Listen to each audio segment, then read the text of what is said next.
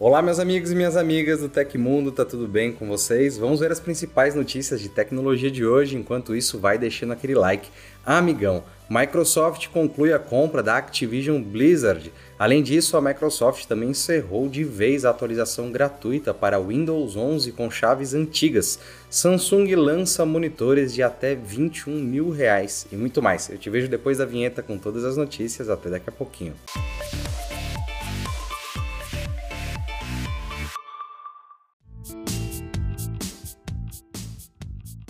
A Microsoft passou a bloquear de vez a ativação de cópias do Windows 11 por meio de chaves de versões antigas do sistema operacional. Dessa forma, os usuários não conseguirão mais realizar o upgrade do Windows 7 e 8 para o 10 e 11 sem custo adicional. A empresa de Redmond vem alertando os consumidores sobre essa mudança desde setembro, contudo, ela só começou a entrar em efeito no fim do mês. Agora, a Microsoft confirmou o bloqueio total das chaves do Windows 7 para garantir o uso do modelo atual do SO. Alguns usuários já perceberam a alteração. Vale destacar que esse método foi amplamente utilizado por muitos usuários, porém não precisa se preocupar, quem realizou a ativação do Windows 11 a partir de uma chave de alguma versão antiga não será penalizado de alguma forma. A mudança é exclusiva para quem tentar usá-la a partir de agora. Segundo alguns testes do The Verge, ainda é possível instalar a versão mais recente do Windows, porém ela não é ativada. A seguinte mensagem surge: Não podemos ativar o Windows neste dispositivo porque você não tem uma licença digital válida ou uma chave do produto. Falando em atualização, a Microsoft começou a liberar a prévia de lançamento do Windows 11 23H2 para participantes do programa Windows Insider inscritos no canal Release Preview. O update está sendo distribuído pelo Windows Update for Business Windows Server Update Service e Azure Marketplace.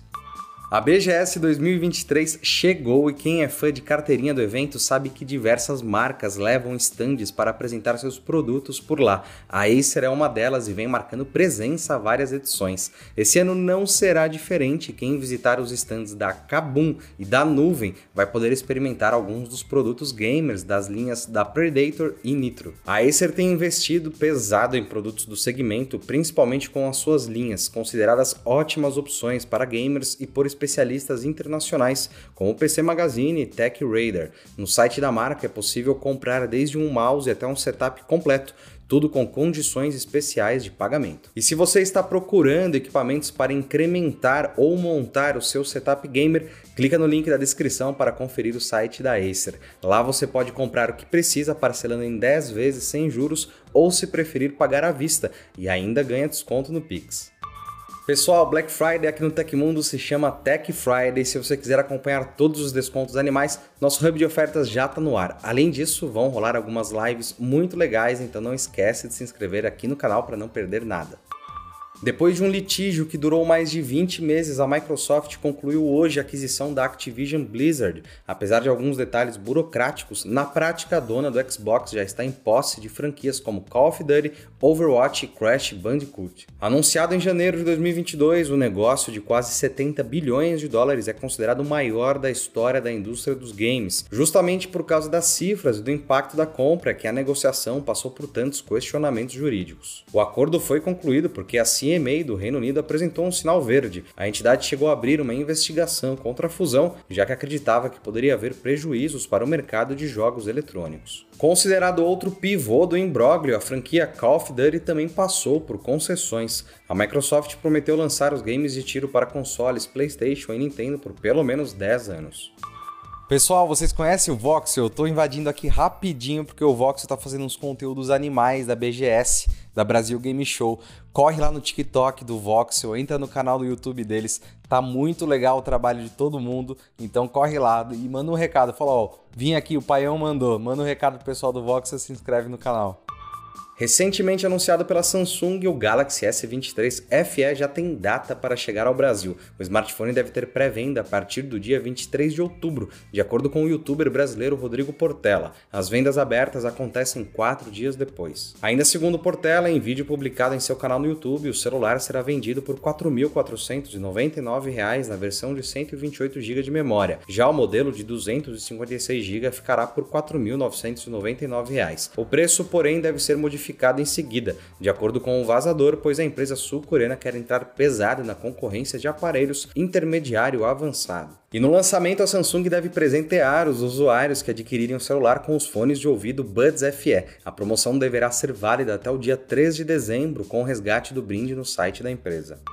A NASA divulgou um novo vídeo que apresenta imagens de um visual cósmico impressionante, uma supernova em formato de bolha com cerca de 120 anos luz de diâmetro se expandindo no espaço. Trata-se da nebulosa Cygnus Loop, uma remanescente de uma supernova com largura média de seis luas cheias e distância de aproximadamente 2.600 anos-luz em relação ao planeta Terra. O vídeo apresenta imagens capturadas pelo telescópio espacial Hubble entre 2001 e 2020. Assim, os astrônomos puderam ampliar a borda da bolha e mostrar como a onda de choque da supernova se expandiu ao longo do tempo. A partir dos dados, os cientistas conseguiram cronometrar a velocidade do choque e descobriram que, nos últimos 20 anos, ele continua acelerando aproximadamente 800 mil km por hora. A aceleração é tão rápida que, nesta velocidade, levaria menos de meia hora para fazer uma viagem entre a Terra e a Lua. Gostou do conteúdo? Fica por dentro das mais recentes notícias da astronomia e mais detalhes sobre isso no Tecmundo pelo link da notícia aqui embaixo. A Samsung anunciou a chegada de dois novos monitores gamers da linha Odyssey ao Brasil na quarta-feira, trazendo alta resolução, tempo de resposta reduzido e mais funcionalidades. A empresa também aproveitou a abertura da BGS 2023 para mostrar a segunda geração do projetor The Freestyle. A nova geração do Odyssey Arc tem tela curva de 55 polegadas, taxa de atualização de 165 Hz, tempo de resposta de 1 ms resolução 4K. Já o Odyssey New G9 vem com display curvo de 57 polegadas e é o primeiro monitor Dual UHD do mundo, segundo a fabricante, o equivalente a duas TVs 4K lado a lado. Ele possui taxa de atualização de 240 Hz, tempo de resposta de 1 ms. Já o monitor Samsung Odyssey Arc segunda geração tem preço sugerido de R$ 21.500, enquanto o Odyssey New G9 57 custa R$ 18.999. Quem comprar os monitores até o dia 22 de outubro na loja online da marca terá direito a brinde com um celular Galaxy S23 Plus acompanhando o primeiro e um Galaxy S23 o segundo. Outra atração da Samsung na BGS 2023 é a segunda geração do The Freestyle, que reproduz qualquer conteúdo em até 100 polegadas e resolução Full HD na proporção 16 por 9. Se combinada a uma segunda unidade, ela chega a 160 polegadas, trazendo experiência imersiva de cinema. Controlado por meio do aplicativo SmartThings, o dispositivo oferece ainda compatibilidade com as assistentes Bixby e Alexa. A segunda geração do Samsung The Freestyle tem preço sugerido de R$ 3.999 e também inclui brinde para as compras até o dia 29 deste mês, uma Sound Tower para reforçar o som. A empresa de comunicação via satélite Starlink, que pertence ao empresário Elon Musk, confirmou o lançamento de um serviço para celulares. Em breve, o Starlink Direct to Cell vai permitir ao assinante se comunicar com contatos ou navegar pela internet usando o sinal fornecido pela companhia, que já oferece conexão especialmente em locais remotos. A promessa da empresa é implementar o recurso de mensagens de texto em 2024, para no ano seguinte oferecer também chamadas de voz, o uso de dados móveis LTE e a conectividade com outros aparelhos inteligentes via internet das coisas. Por enquanto, as operadoras globais confirmadas pela Starlink só incluem empresas de telefonia dos Estados Unidos, Canadá, Austrália, Nova Zelândia, Japão e Suíça. Isso significa que a cobertura no Brasil ainda não está confirmada, mas novos parceiros devem ser adicionados com o tempo. E aconteceu na história da tecnologia. Em 13 de outubro de 1983, o executivo da Maritech Mobile Communications, Bob Barnett, fez uma ligação de um carro estacionado em Chicago, lançando oficialmente a primeira rede celular nos Estados Unidos. Se você gostou do nosso programa, pode ajudar muito a gente mandando um valeu demais aí embaixo. Todos os links estão no comentário e descrição. E essas foram as notícias do Hoje no Tecmundo dessa sexta-feira. O programa vai ao ar de segunda a sexta, sempre no fim do dia. Aqui quem fala é o Felipe Paion e amanhã tem mais. Você pode me encontrar no Twitter pelo Felipe Paion. A gente se vê nos vídeos do final de semana. Um grande abraço e tchau, tchau.